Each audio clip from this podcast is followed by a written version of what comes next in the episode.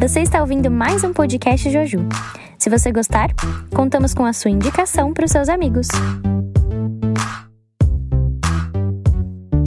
E aí, galera, tudo bem? Estamos aqui mais uma vez no podcast Joju, com nossa série de temas sobre legados. É, para quem não me conhece, é a minha primeira vez aqui, vou me apresentar. Eu sou a Rafa Caporal, membro da Igreja Metodista do Butantã já tem cinco anos. E é minha primeira vez no podcast, estou muito feliz de estar aqui. E hoje, para uma novidade, que na verdade não é, temos aqui o Iago Chauhel, o líder da nossa mocidade. Eu estou muito feliz de poder estar aqui. É a primeira vez que eu participo como convidado, né? Então, para mim está sendo uma vibe um pouquinho diferente, uma pressão um pouquinho diferente, mas é muito gostoso poder estar aqui. Eu estou muito feliz, porque eu já queria participar como convidado há algum tempo, mas não tinha rolado a oportunidade ainda e também tinha deixado rolar e chamar outras pessoas, porque é muito legal ouvir pessoas novas, né? Então, é, tem sido muito da hora perceber aquilo que Deus tem feito através de tantas pessoas. E, e, é isso que significa o corpo, né? A gente perceber aquilo que Deus tem feito na multiforme graça e sabedoria. Então, tá sendo top. É, um, para quem está ouvindo esse podcast pela primeira vez ou não sabe sobre por que, que a gente escolheu esse tema legado, é, é porque a gente, na verdade, gostaria de trazer essa revelação de Deus através do testemunho de outras pessoas. Então, uma das coisas que surgiu no coração da liderança para fazer esse podcast com esse tema foi que a gente compartilhar o testemunho de outras pessoas gera comunhão dentro do nosso corpo. Então, esse é o foco do nosso tema, que é legado. E antes de começar, na verdade, entrevistar o Iago e a gente conversar, eu queria ler um versículo que está em Filipenses 3, 13 e 14, que fala assim: Irmãos, não penso que eu mesmo já o tenha alcançado, mas uma coisa faço.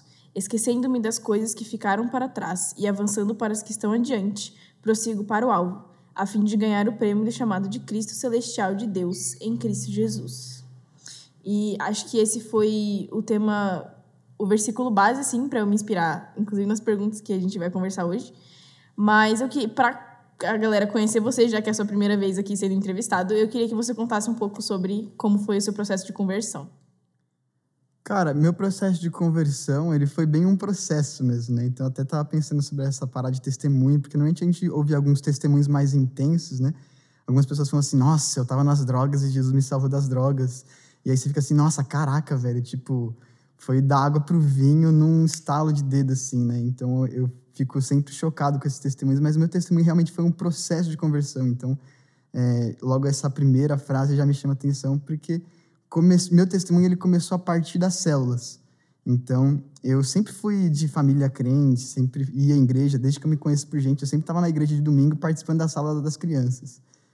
E, e aí, depois de um tempo, a gente parou de ir para a igreja, e depois que a gente parou para ir para a igreja, Aí eu nunca mais tive mais nenhum contato assim intencionalmente da minha parte. Claro que eu tive alguns encontros com Deus, alguns momentos com Deus que foram mais marcantes e que eu lembro que eu tinha esses momentos e eu ficava super empolgado. E eu, eu lembro que eu tinha uma Bíblia, que era uma Bíblia em inglês e português que eu tinha do lado da minha cama. E aí toda vez que eu tinha uma experiência da hora com Deus, eu pegava para ler e eu sempre começava por Gênesis. Aí eu lia Gênesis 1, Gênesis 2, Gênesis 3 e parava. Depois nunca mais lia. E, e aí, no segundo ano do ensino médio, foi quando eu conheci o Davi.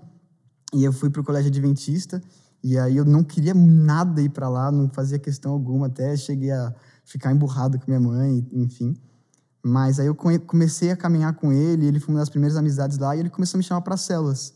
E aí, nesse processo de 2015, que foi no segundo ano, até o final de 2016, que foi o final do terceiro ano, eu ia bastante nas células, porque eu gostava do rolê. E eu fazia parte da cela dos meninos que era de madrugada. Então a gente sempre ficava a madrugada inteira jogando FIFA, trocando ideia, e era muito da hora. E aí nesse processo eu fui me inteirando nesse ambiente, nesse meio cristão, e eu fui meio que absorvendo as coisas, mesmo sem estar tá percebendo de uma maneira mais clara, assim, algo mais nítido.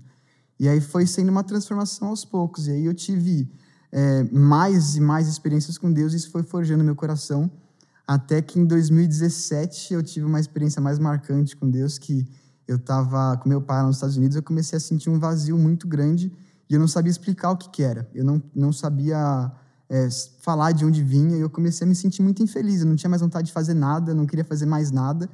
E aí, trocando ideia com o Davi, ele falou assim, cara, você sabe o que você precisa. Já, você já sabe qual que é a, a, razão desse sentimento. E aí, quando eu voltei, eu colei num arca que rolava lá na, na, no templo antigo E aí naquele culto foi uma parada absurda, assim, que eu senti muito forte o amor de Deus por mim. E aí eu comecei a chorar, sem saber o porquê eu estava chorando, e eu realmente me senti como se eu estivesse sendo abraçado por Deus. E aí a partir dali eu fui me envolvendo cada vez mais com as coisas da igreja, e fui caminhando cada vez mais perto. E aí foi quando realmente começou o processo de transformação de caráter, né? Que aí eu fui cada vez mais deixando de fazer as coisas que eu fazia antes e comecei a fazer coisas novas, começar a ter hábitos novos, enfim. E, e aí, e aí é que eu, agora eu tô aqui hoje, né? Então foi um processo muito leve, não foi algo brusco, mas é, são histórias diferentes, né? E é louco a gente perceber isso e, e eu sou muito grato por tudo aquilo que Deus me permitiu viver até aqui. Nossa, mas é, é muito estranho pensar que você falou isso agora, né? De que ah, foi realmente um processo, foi um processo leve. Acho que tem muitas pessoas que até que, que crescem dentro da igreja é, não tem esse essa transição leve, né? Tipo, esse processo que você todo falou agora. Acho que para muita gente que também, que inclusive conheceu a Deus desde sempre e tal, mesmo que não tenha essa experiência de, nossa, estava nas drogas e voltei, ainda, ainda assim é um processo, às vezes, para muitas pessoas muito bruto, né? Tipo, nossa, rompi com tudo e comecei a seguir a Cristo. E aí, é, essa... Achei isso muito legal, na verdade, você trazer isso. Isso explica muito sobre você, inclusive, o porquê que você é assim, né? É o líder que é, é a leveza que é. E achei isso muito legal. É... E aí, eu queria perguntar aqui. Eu, sei, eu já sabia do Davi, né? Porque a gente já tinha conversado um pouco antes. Mas, além dele, assim, o, o que pessoas você acha que foram essenciais para você permanecer nisso, tipo, para chegar onde está hoje, depois que você se converteu? Cara, desde que eu me converti, assim como você já falou do Davi o Davi ele sempre foi a pessoa que esteve mais próximo de mim, né? Então até estava lembrando sobre isso e eu lembro que teve um processo que a gente fazia tudo muito igual. Então a gente ria igual, a gente falava igual, a gente se vestia igual, a gente andava igual e era pela convivência, né? Então é, eu acho que para falar assim uma pessoa em específico ele foi uma das mais importantes nesse meu processo de conversão. Mas dentro da célula não tem como eu falar assim, cara, essa pessoa foi mais importante por isso, por isso, por isso, ou por isso, por isso, por aquilo.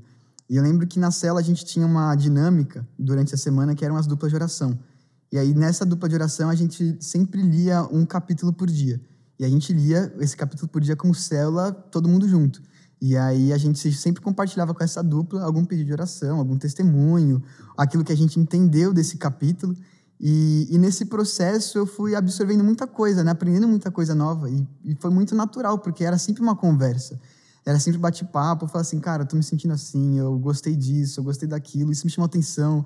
Nossa, Jesus falou isso comigo, sabe? Então foi essa troca de experiências na célula que me fez quem eu sou hoje, sabe? Então eu sou muito grato a todos os meninos da célula. Então, o Negueba, ele sempre foi um cara que eu sempre trocava ideia, confessava pecado para ele a rodo. E, e sempre era muito gostoso esse ambiente, porque era um ambiente que não havia julgamento, sabe? E na época o Lucão Fragas ele era nosso líder também e a gente sempre se aprofundou muito em muitas coisas. E hoje ele também é o meu padrinho, né, de batismo. Então, não tem como eu falar só de uma pessoa. Se eu começar a falar assim, eu vou querer falar de todo mundo porque cada um tem um, uma parte especial assim, sabe? Então, eu sou muito grato a todos eles. Cara, isso é muito bom de ouvir, porque a, já que a gente está falando sobre legado, é o legado do corpo de Cristo, né? O legado da comunhão em, em Deus. E isso é muito bom, tipo, saber que tem pessoas que foram conquistadas, assim. E, e tipo, você entrou na igreja exatamente por causa disso. Por, por causa da comunhão em primeiro lugar. Não foi, tipo, uma experiência aleatória que você teve sozinho com Deus no seu quarto. Muito pelo contrário. Isso é muito legal saber. É, é, muito importante, na verdade, saber disso, por causa. E talvez a gente sempre escute, né? Pessoas que, ah, eu fui pra igreja, mas é, não gosto dessa igreja, não gosto da outra igreja, então, tipo, me afasto, prefiro ficar sem igreja nenhuma. E, na verdade, o que você está trazendo aqui é a importância dessa comunhão, né? E é muito incrível ouvir isso, porque quando você tá dentro e aí se afasta por algum motivo e volta, é quando a gente percebe o quanto faz falta o quanto a gente precisa de fato um do outro, o quanto a gente precisa estar aqui, e mesmo que a gente não tenha essa intimidade que você tinha com os meninos dentro da célula, é muito importante estar em contato com as pessoas da nossa igreja, né? É um cuidado, né? Porque é um perigo quando a gente começa a, sair desse ambiente, né? Porque é um ambiente seguro, cara. É um ambiente que a gente pode correr quando as coisas estão ruins, a gente pode se alegrar quando as coisas estão boas, né? Então, é, é um ambiente que a gente pode viver aquilo que a Bíblia vai falar: alegrem-se com os que se alegrem e chorem com os que choram que é esse ambiente de amizade mesmo. Então, o mais importante é essa amizade que a gente sempre teve. Sim. Nossa, que massa. E eu tenho outra pergunta, que é um pouco sobre isso também. Que antes de perguntar sobre a sua liderança, o que, que você acha que todos eles deixaram para você? Assim, quando você entrou, quando você começou a frequentar a igreja, é, cada, eu sei que você falou de todo mundo, né? Então, cada um deles deixou alguma coisa para você, tipo um pedaço de cada pessoa. O que, que você acha que cada um deles deixou para você que marcou, assim, que foi, nossa, isso fez diferença para minha caminhada para continuar aqui? Ou isso me marcou porque me transformou como pessoa? Ou porque me mostrou um lado de Cristo que eu ainda não conhecia? Fica bom, você não precisa falar só de uma pessoa só. É uma pergunta que leva tempo para responder, né? Tipo, para parar para responder de cada um assim. E é até meio difícil, assim, tipo, jogado assim, mas eu pensando sobre essa questão de legado, o legado faz muito, diz muito sobre aquilo que a gente deixa e a gente marca na vida das pessoas, né? Aquilo que a gente vai deixando a cada pessoa que a gente encontra. Então, sei lá, é uma parada que se eu olho pro Negueba, o Negueba para mim ele sempre deixou um senso muito de cumplicidade. Ele sempre foi um cara muito parceiro, ele sempre estava ali para qualquer hora, para qualquer situação. Então é aquilo que a gente sempre fala, ele, ele é um cara que ele é pau para toda obra. Se estiver feliz, ele tá junto. Se estiver triste, ele tá junto. E ele faz questão de estar tá junto. Então, ele é muito amigo. Isso é uma parada que me constrange, assim. Agora, é, por exemplo, se eu falar do Lucão. O Lucão, ele era um cara que ele sempre me constrangia com a leveza dele. Então, ele sempre foi muito, muito risonho. Ele sempre foi muito engraçado. E eu nunca consegui ver ele falando coisas pesadas todas as coisas, por mais pesadas que poderiam ser que ele falava, ou que eram mais abruptas, assim, que traziam impacto, ele sempre falava com muita leveza. Então, isso diz muito respeito sobre o coração dele, e ele é um cara que eu amo muito, não é à toa que eu escolhi ele para ser meu padrinho. Agora, sei lá, o Davi, ele é um cara que ele eu, eu olho para ele e eu penso muito num cara que estica, sabe? Então, o Davi ele não consegue estar num lugar sem ele querer esticar alguém. Então ele gosta de puxar a pessoa, de levar a pessoa mais fundo, aonde ela fica desconfortável para estar. Tá. Então é, isso é uma marca que ele deixa muito em mim. Agora, sei lá, o Tuzão. O Tuzão, cara, o Tuzão ele é o cara mais parceiro que eu conheço. E ele é o cara mais engraçado e ele consegue compartilhar tudo com muita alegria. Então, uma parada que me marca muito nele é a alegria. Porque foram poucas vezes que eu vi ele para baixo. Poucas vezes. Então, é, por mais difícil que ele estava passando por alguma situação, ele sempre estava alegre. E sempre que ele estava passando por isso, ele tentava fazer alguém rir ou qualquer coisa assim do tipo. E, e, sempre foi um processo muito leve. Agora o Vitão, a Fini, ele é um cara que ele sempre foi muito companheiro também. Então eu sempre tive conversas muito leves, muito é, de abrir meu coração real para ele. Então ele sempre foi muito, ele sempre foi muito receptivo a qualquer coisa que eu pudesse falar para ele. Então, isso sempre foi muito legal da parte dele. Ele sempre tentava me ajudar a entender de uma maneira mais leve. E, e ele é um cara muito amoroso também. O coração dele é um coração muito amoroso. Mas, cara, se eu sair para falar de todo mundo, eu vou ser injusto com alguém aqui, né? Então, é, cada um eles me marcaram de uma maneira diferente, de uma maneira específica. E isso faz parte de quem eu sou hoje. Então, eu só sou quem eu sou hoje porque um dia eu tive contato com eles. Sim. Nossa, muito massa ouvir isso. Inclusive, quando estava falando sobre a célula, é, me veio é, essa curiosidade, né? Porque quando a gente fala sobre o corpo de Cristo, não tem como a gente passar pela vida das pessoas e não impactar elas de alguma maneira. Eu lembro que no podcast passado a Eliane estava falando isso, de que a sua vida é como se fosse as ondas do mar, que cai uma pedrinha, mas ela vai crescendo, crescendo, crescendo, crescendo e expandindo para outros espaços. E que é como se essa, essas partes fossem é, as pessoas que você fosse impactar ao longo da sua vida, né? E, e, de fato, você não estaria aqui se não fossem por essas pessoas, se não fosse pelos meninos da célula, se não fosse por essa comunhão, se não fosse por essa leveza de Cristo, porque é, acho que é muito legal saber que é, o encontro que você teve com Deus não foi essa, essa coisa pesada de que te apresentaram de que, nossa, é pecado, para de praticar. E na verdade não, foi ao contrário. É tipo, nossa, Deus é amor e graça, vamos, chega para perto, sabe? Então isso é uma coisa, é muito legal de saber. E acho que. E como que você como que foi esse seu processo de entrar na liderança do Joaju? Porque a gente conversou um pouco antes, você está aqui tem relativamente pouco tempo, né? São cinco anos. E você falou que tudo isso contribuiu para quem você é hoje. E como que foi essa caminhada até chegar na liderança? Cara, essa caminhada até chegar na liderança sempre foi muito impulsionada pelas pessoas que me colocavam para fazer alguma coisa. Então, sei lá, eu, eu, eu sempre fui muito tímido. E a pastora Joyce, ela sempre chegou assim, cara, dá um testemunho. Dá um testemunho. Tipo, ah, dá um testemunho no arca.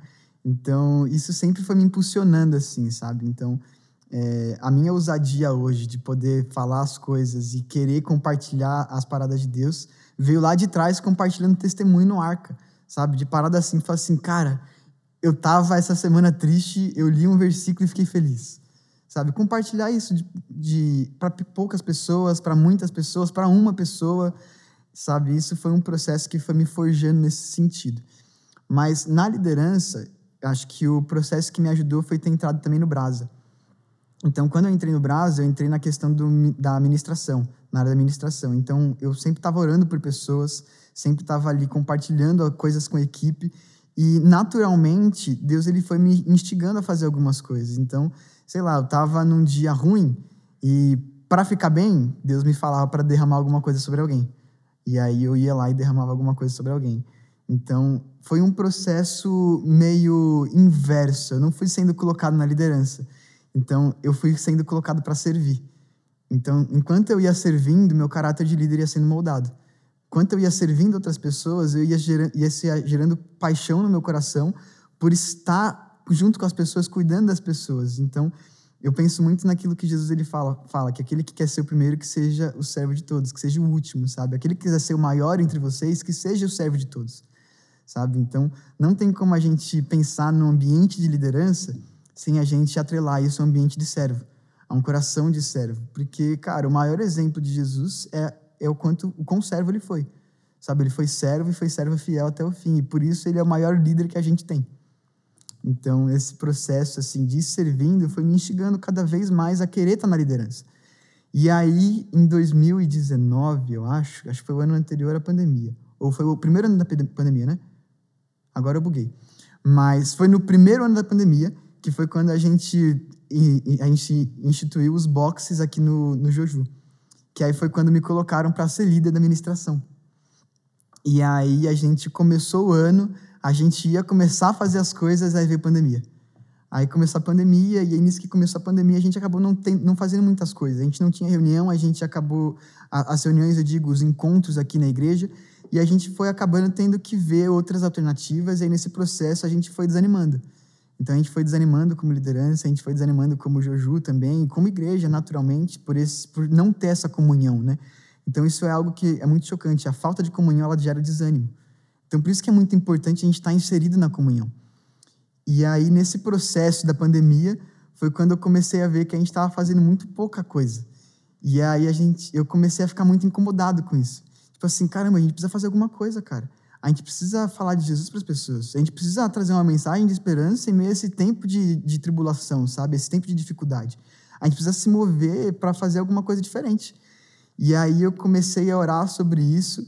E aí, depois que eu comecei a orar sobre isso, apareceu a conferência de líderes de Zascope. Que foi, acho que, uma, uma semana, duas semanas depois disso, desse start, assim.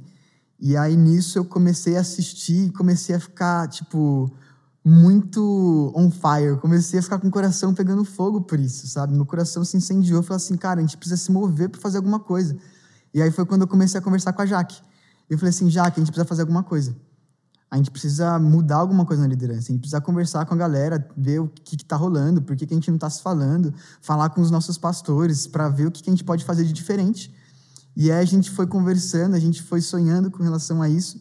E aí a gente sentou para conversar com o Chiton e com a Zé, a gente falou assim, cara, a gente quer fazer alguma coisa diferente. A gente quer dar um gás, assim, sabe? E aí, depois que a gente chegou assim, o Chiton chegou pra gente e falou assim, o que vocês acham de serem os líderes? Aí a gente ficou assim, caraca, então vamos, né? Então, tipo, foi um processo que surgiu na intimidade com Deus real, sabe? Então, acho que se eu posso falar duas coisas que foram fundamentais nesse processo de eu me tornar um líder, foi eu servir as pessoas e eu ter intimidade com Deus. Nossa, massa. Caraca. Achei isso muito massa. O que, que você acha que, agora como líder do, do Jaju, né? O que que, e todo esse processo que você falou, o que, que você considera que precisa ser deixado de necessário para nossa próxima geração? Que a gente tem os nossos juvenis aqui, nossos jovens juvenis. E o que, o que é necessário de ser deixado, mas também o que você consideraria ser um legado de uma forma bíblica. Porque a gente pode deixar muitos legados, né? A gente sempre. Na sociedade a gente tem vários legados, bons ou ruins. Mas, mesmo que sejam bons, mesmo que sejam considerados bons aos nossos olhos, o que, que você seria. O que, que para você seria um legado bíblico? Cara, eu acho que de uma maneira mais objetiva e bem direta, eu acho que o melhor legado que a gente pode deixar é o amor. Então, isso é algo que impacta muito meu coração. E, e, eu penso muito no que Jesus falava sobre quando ele foi perguntado sobre qual era o maior mandamento.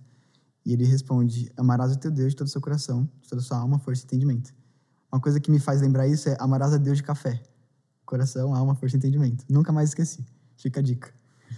Mas, é, e o segundo mandamento é: amarás ao próximo como a ti mesmo. Então, acho que isso é, é, o principal que a gente pode fazer, sabe? Que a gente pode colocar como base, como um fundamento para a gente deixar para as próximas gerações. A gente fazer tudo com amor. Fazer tudo por amor, fazer tudo em amor. Porque assim como Paulo fala, não adianta fazer nada, cara. Se eu não tiver amor, de nada vale e eu nada seria. Então, o que, que eu quero passar para as pessoas se o mais importante eu não tenho? se eu faço sem amor, porque isso não vai valer nada. Isso vai ser só como um, sou, um, sou, um, um sino que retine e não vai fazer diferença alguma. Porque só vai gerar um impacto momentâneo, mas não vai gerar frutos para a vida eterna.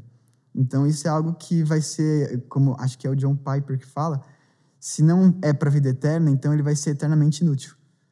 Então, a gente precisa focar em coisas que vão dar frutos que vão permanecer eternamente. E as únicas coisas que vão permanecer eternamente é aquilo que a gente constrói em intimidade com Deus. Então, eu acho que a, a, principal coisa que a gente pode pensar sobre deixar algo para as próximas pessoas, para as próximas gerações, ou até para as pessoas que estão à nossa volta, é o amor. O que, que você considera como legado? Cara, o legado, eu entendo muito que é a nossa história. Então, a nosso, nosso legado, ele está totalmente atrelado ao nosso testemunho. Então, quando eu penso em legado, naturalmente eu vou pensar no testemunho. Quando eu penso em testemunho, eu penso no que Jesus ele fala em Atos 1:8. E vocês serão revestidos de poder vocês serão revestidos do Espírito Santo e vocês serão as minhas testemunhas e, tipo, vão ser minha testemunha, vão compartilhar aquilo que eu fiz. Então, eu acredito que o legado é a gente testemunhar aquilo que nós vivemos, aquilo que nós passamos aqui, aquilo que a gente vai deixar de ensinamento para as pessoas que vão vir depois, sabe? Aquilo que vai impactar as pessoas que estiverem em contato comigo. Então, até o que eu falei um pouquinho antes sobre a questão da célula, cada um deles me impactou de uma maneira diferente. Então, o legado de cada um deles me impactou de uma maneira diferente. A história deles gerou um legado em mim. Então, pensar em legado é, é esse compartilhar da história que a gente está vivendo, sabe? Então, é, são, é como se fossem pequenos legados dentro de um legado, sabe? O que, que a gente vai contar na eternidade? Sabe? O que, que vai, so, vai ressoar por toda a eternidade? Vai ser o legado que nós deixamos como corpo, e o legado que nós deixamos como corpo é o legado individual de cada um. Então, cada um tem uma história, cada um tem um testemunho e cada um tem um legado diferente que vai fazer sentido para pessoas diferentes, que vai impactar pessoas diferentes. E isso que é o mais lindo, sabe? Porque o meu legado, a minha história, o meu testemunho não vai impactar uma pessoa específica do jeito que o seu vai impactar. Então, pessoas que você pode alcançar são pessoas que provavelmente eu nunca vou conseguir alcançar. Nossa, sim. Caraca. E eu ia acrescentar nessa pergunta, né? O que, que você falou muito sobre ensinamentos. E na pergunta anterior você tinha falado que o que você gostaria que fosse deixado para a geração que vai vir é o, o, amor a Deus, em primeiro lugar, amor ao próximo e que seja tudo feito com amor, né? Porque Deus é amor e partindo dele essas coisas se expandem. Mas o que, que você acha que a gente poderia deixar desses ensinamentos e desse, desses legados, entre aspas, que você falou, que cada um tem um? O que, que para você seria essencial? que não pode faltar para as gerações que vão vir e o que para você seria essencialmente de uma forma bíblica, tipo, que não pode faltar? Cara, a, uma coisa que não pode faltar é o entendimento do que Jesus fez em nós. Então, isso é a principal coisa que deve ser passada, sabe? Porque a gente vive o legado de Cristo hoje, sabe? Então, se a gente for parar a pensar biblicamente, os legados eles eram deixados por pessoas específicas e muitas vezes eles não viviam o legado deles completamente, sabe? Então, o legado naturalmente ele sempre vai ser maior do que a gente. Então, o legado de Abraão era muito maior do que Abraão. O legado que ele deixou para Isaac era maior do que ele. Agora, o legado que Isaac deixou para Jacó era maior do que ele, sabe? Então, a gente parar a pensar nisso é, é muito chocante, porque a gente já vive um legado que é muito maior do que a gente, que é a mensagem de Cristo. É a mensagem que Jesus deixou na cruz por nós, sabe? Em amor a nós, que ele fez em nosso favor. Então, é, esse é o maior legado e a principal coisa que a gente deve basear a nossa vida como um todo, porque a gente já vive desse legado. E o nosso legado é passar esse legado para frente. É passar esse legado para gerações futuras. Então, é, até quando a gente pensou nesse nome Legados para o podcast, a gente estava vendo sobre algumas passagens do Antigo Testamento que falava sobre deixar marcos é, para que eles se lembrassem daquilo que Deus fez, sabe? Então, o legado é a maneira da gente lembrar aquilo que Deus fez, entendendo que aquilo que Deus fez antes, aquilo que Ele está fazendo agora, é a garantia de que Ele vai continuar fazendo amanhã. Então, é, é o que vai dizer lá em Apocalipse, que o espírito de, o, a, o testemunho de Cristo é o espírito da profecia. Então, o testemunho daquilo, daquilo que Jesus fez é o espírito profético. Quando você começa a lembrar daquilo que Deus fez, e você começa a compartilhar aquilo que Deus está fazendo, compartilhar a sua história, o seu testemunho, e você vai passando o seu legado para frente, você está gerando ambiente profético. Está gerando ambiente onde Deus ele pode agir, onde Deus ele pode impactar aquela pessoa com a sua vida, sabe? Então é por isso que muitas vezes a gente vê pessoas compartilhando histórias e muitas vezes a pessoa não é crente, mas essa história da pessoa impacta a gente de uma maneira profunda, porque é a história do que Deus fez na vida dela. Então, Deus ele faz sobre todos porque ele é tudo em todos e através de todos. Então, a pessoa não precisa ser crente para Deus usar ela. Naturalmente, Deus ele está usando as pessoas porque Deus é Deus e Deus ele ama a gente infinitamente mais do que a gente é capaz de imaginar. Então, cara, para mim isso é, é muito chocante, sabe? Pensar no amor de Deus por nós dessa maneira. Entendendo que aquilo que ele faz por nós é para a gente também passar pelas pessoas, sabe? Então, eu penso muito nisso porque Deus ele, ele poderia fazer tudo sem a gente mas ele escolheu fazer através da gente, sabe? Jesus talvez não, a gente não precisaria testemunhar e pregar a palavra se Deus quisesse, mas ele escolheu fazer isso através de pessoas. Então, é, isso é muito louco, porque Deus ele poderia chegar para a gente contar a história do que ele fez, mas ele escolheu fazer isso através de mim e de você. É, você falou que você teve várias experiências é, entrando na igreja, no processo de se firmar na igreja, etc. Mas como que foi ah, se você não faz parte da Igreja Metodista e você está ouvindo esse podcast, a gente tem um projeto que chama Uma Semana para Jesus. Que nesse projeto a gente passa é, sete dias em uma cidade mais carente que tem alguma igreja metodista local. E acontecem várias coisas nesse projeto. Se você quiser, ele tem uma página. Então é só você entrar no site da Igreja Metodista. E, Iago, você, depois que se converteu, como que foi sua experiência de primeira semana para Jesus? É, sabendo que você tinha que evangelizar pessoas, que ia acontecer coisas que você nunca tinha visto na vida, que muitas pessoas contam sobre experiências sobrenaturais e que às vezes é uma coisa tão doida que nem cabe na cabeça. Mas o que, como que foi para você a sua primeira semana para Jesus? Meu, a minha, minha primeira semana para Jesus ela foi bem marcante, assim, principalmente na questão de evangelismo. Então, ali foi meio que o start para eu ficar assim, caramba, cara, que da hora que evangelizar pessoas, que, que da hora que é falar de Jesus para as pessoas, falar daquilo que Jesus fez em mim. E, e na verdade, minha primeira semana para Jesus, ela foi uma semana depois que eu aceitei Jesus. Então, na verdade, eu tinha aceitado Jesus em 2016, que 2015, na verdade, num culto, num arca. E aí eu tive outro momento de aceitar Jesus, né? Quem nunca aceitou Jesus mais de uma vez? que nunca foi para apelo de aceitar Jesus mais de uma vez. Mas aí teve um momento, depois de um culto de quarta que a gente tinha, que a gente foi comer pizza e eu tava, tipo, falando assim, cara, Jesus, eu quero mais, eu quero te conhecer. E aí eu cheguei pra pastora Joyce e falei assim, pastor, eu quero aceitar Jesus. Aí a gente sentou na escadinha que tinha ali do lado do bebedouro, aí ela falou assim, então repete a oração comigo. E aí eu repeti a oração aceitando Jesus e tudo mais. E aí, tipo, na, no domingo seguinte, tava fazendo, falando que ia ser o último, que a, a semana Jesus ia começar na semana seguinte.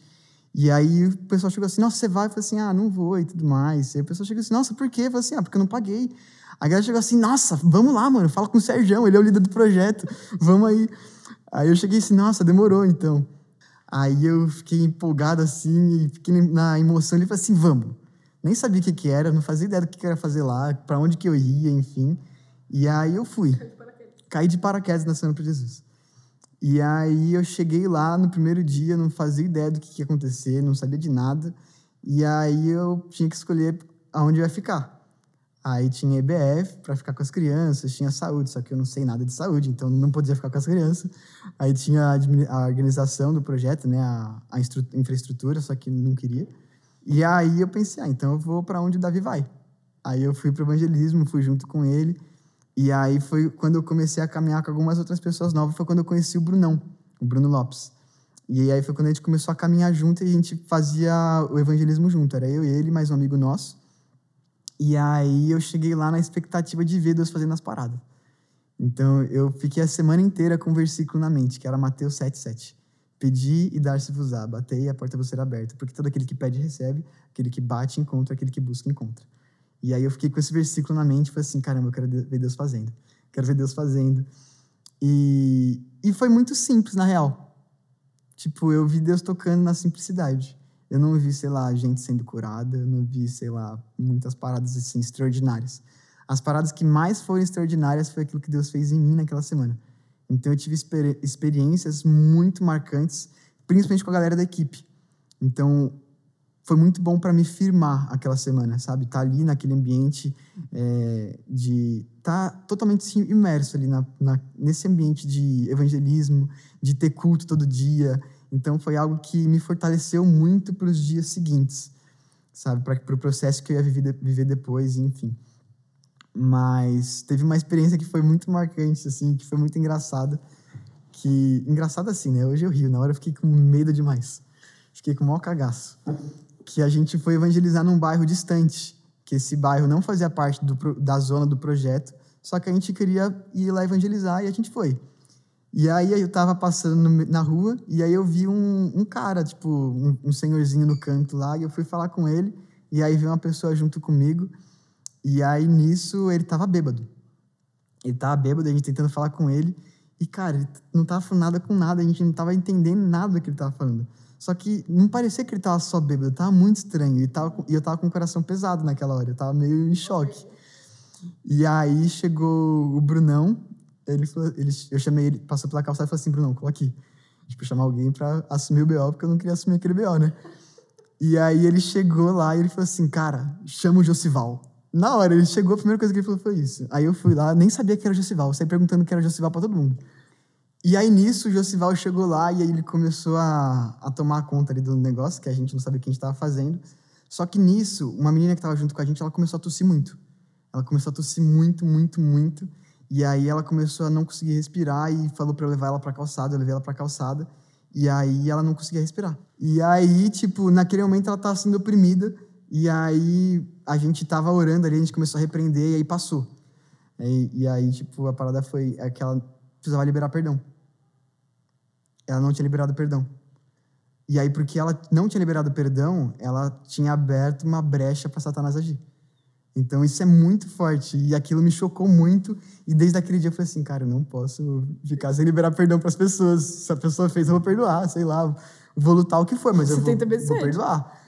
E, e foi uma parada que me chocou muito. Então, tipo, foram coisas assim que foram acontecendo. Aí de entregar a pulseira para a pessoa na, lá na cima para Jesus, que isso tocou a pessoa, sabe? Então foram momentos pequenininhos, ações pequenas, que me impulsionaram muito para viver muita coisa que eu vivi depois. Então, eu voltei da semana para Jesus muito empolgado para falar de Jesus para todo mundo. Para todo mundo. Então, foi até uma época que todo o Joju que eu chegava, eu compartilhava que eu tinha evangelizado um Uber que eu tinha falado de Jesus para um Uber, que eu tinha falado isso e aquilo, e eu comecei a querer falar de Jesus para todo mundo.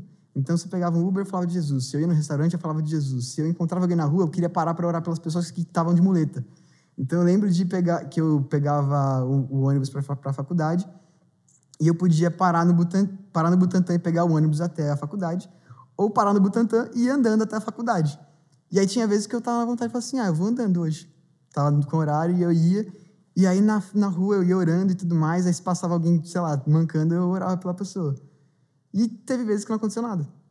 E tudo bem, porque não sou quem faz, sabe? Mas a minha posição era tipo assim, cara, eu preciso falar daquilo que Jesus fez. Eu preciso falar que Jesus é real, cara. Porque Jesus, ele é real. E as pessoas precisam saber disso. E isso é muito louco, esse processo de você começar a querer orar pelas pessoas, que querer compartilhar aquilo que Jesus fez. Porque, cara, a gente foi chamado para isso. Sabe, eu estou até lendo um livro que ele fala sobre intercessores. E aí ele vai falar que Deus ele nos chamou para ser intercessores, que fazer uma intercessão entre Deus e os homens e entre os homens e Deus. Então, a gente precisa falar de Jesus para as pessoas, porque a gente é um intercessor. A gente é esse esse caminho que vai levar até Jesus, que a gente vai apresentar a Jesus, sabe? Então a gente precisa falar de Jesus para as pessoas porque é o nosso papel de compartilhar aquilo que Jesus fez, sabe? Eu gosto muito de 1 João 1, aquilo que vimos, ouvimos e apalpamos com respeito ao verbo da vida Isso a gente fala, sabe? Então, muito importante. E, cara, como que foi isso no, seu dia a dia? Porque você falou que você também convia com pessoas que não eram cristãs, né? E que, tipo, se você. É, você falou que você voltou para a igreja depois de um tempo, então você tinha amizades que não eram cristãs, tipo, você não vivia nessa bolha de igreja e tal. E como que foi isso no seu, no seu dia a dia? Porque você falou que depois de dois, 2017, que você teve aquele encontro com Deus, começou a mudar seus hábitos e mudar a sua, a sua vida, de fato, tipo, ser transformado por Cristo. E como que, como que isso afetou as coisas ao seu redor? Então, quando eu me converti, foi justamente no período que eu fui entrar na faculdade. Então, eu não tive contato muito presente assim com a galera do colégio como convertido. Tive alguns contatos depois e tudo mais, mas nada muito intenso assim. Alguns encontros e desencontros, mas faz parte da vida, né? Eu, eu comecei a viver nisso, sabe? Então, tudo que eu poderia compartilhar para as pessoas, eu compartilhava. Então, é, eu não vivia mais como se eu não fosse cristão sabe? Então eu deixava claro para as pessoas que eu era cristão. Então se eu conversava qualquer coisa com alguém, eu dava algum jeito de incluir Jesus, sabe? Eu acho que até certo ponto, no começo eu fui até aquele crente chato, que só fala de Jesus, que só fala do evangelho, que só fala, fala, fala, enfim, e não tinha relacionamento real com as pessoas, sabe? Mas depois disso eu fui aprendendo como compartilhar Jesus no dia a dia de uma maneira simples, sabe? E às vezes aquilo que eu faço fala muito mais daquilo que eu, do que aquilo que eu falo, né? Então, sei lá, se a pessoa está passando alguma necessidade, eu me coloco à disposição, ela sabe que eu sou cristão. Ela já sabe, eu já falei para ela que sou cristão. Agora, se eu ajo conforme aquilo que eu falo, isso vai gerar um impacto nela, né? Então, isso é muito importante também. E foi algo que eu fui adotando no meu dia a dia. Mas eu sempre fui mais eu e Deus, assim, de certa forma, sabe? Então, é, eu nunca fui um cara de muitas amizades. Eu era um cara de muitos colegas. Então, eu me enfiava em tudo quanto é grupo. Então, eu não, não, nunca fui um cara tipo, de manter uma amizade por muito longo, por um, um, tempo muito longo. De falar assim, nossa, eu converso com esse cara todo, todo dia. Sabe? Isso foi mais no colégio, porque via todo dia. Enfim. Mas, naturalmente, isso, com a correria da vida, isso vai passando, né? E agora, para a gente encerrar, qual seria o conselho que você daria para as gerações futuras? Dependa de Deus. Isso tem sido algo que Deus tem falado muito forte no meu coração, que a base da nossa fé é dependência. E algo que eu ouvi essa semana é que independência é morte. Então, se a gente vive como pessoas independentes, a gente vai morrer em algum momento, sabe? E quando a gente passa a ser dependente, a gente passa a viver no centro da vontade de Deus. Então, todas as outras coisas elas vão fluir a partir disso. Então, a gente precisa caminhar com dependência, dependendo de Deus, confiando em Deus, conhecendo quem Deus é, se relacionando com Deus no ambiente de intimidade, no secreto, para a gente conhecer quem Deus é, porque a gente não confia em quem a gente não conhece. Então, quem dirá depender dessa pessoa, né? Então, é, acho que o principal conselho que eu daria é, é dependa de Deus. Mas, para não ser só esse, aprofunde-se na palavra, leia a palavra, conheça a palavra, porque ali você vai conhecer o coração de Deus. Mais do que conhecer as leis, você vai conhecer o coração de Deus. Então, é, isso foi algo que Deus falou comigo quando eu estava lendo Levíticos. Mas é justamente isso, novamente, sobre legados, sobre lembrar aquilo que Deus já falou. Porque isso que Deus falou, já falou, ele vai continuar falando porque o caráter de Deus não muda. E, e algo que Deus falou comigo nessa leitura foi pensando sobre é, tudo aquilo que Deus ele tinha declarado como lei sobre o povo. E eu fiquei perguntando assim, tá, Deus, mas por que, que eu vou agir dessa maneira hoje? E aí foi algo que Deus ele falou comigo muito forte, que ele não queria que eu vivesse, vivesse aquilo, mas que eu entendesse a essência e o coração dele por trás daquilo. Então, não é entender aquilo que está sendo feito, mas entendendo o porquê está sendo feito. Então, é, é tipo, não importa aquilo que eu faço para você. O que importa é como eu faço. Então eu posso te dar qualquer coisa, mas se eu der de qualquer jeito, entendeu? Então eu, eu penso muito nisso, assim. Então eu diria que dependência e leitura da palavra são os conselhos mais básicos que eu posso dar, além do legado que é amor, que é o importante. Então foi muito bom ter você aqui. Muito obrigada por ter compartilhado seus testemunhos, me impactou muito, me deu muita esperança, inclusive, de que estamos no caminho certo. Tem muita coisa boa para acontecer ainda. E se você está assistindo esse podcast, e se, ou se você está, na verdade, ouvindo esse podcast, é, a gente tem outros aqui. Então, É, dá uma olhada nas redes sociais, dá uma olhada nos outros que estão bem legais também. E é isso. Até a próxima. Foi um prazer estar aqui, espero que vocês tenham gostado. E até a próxima.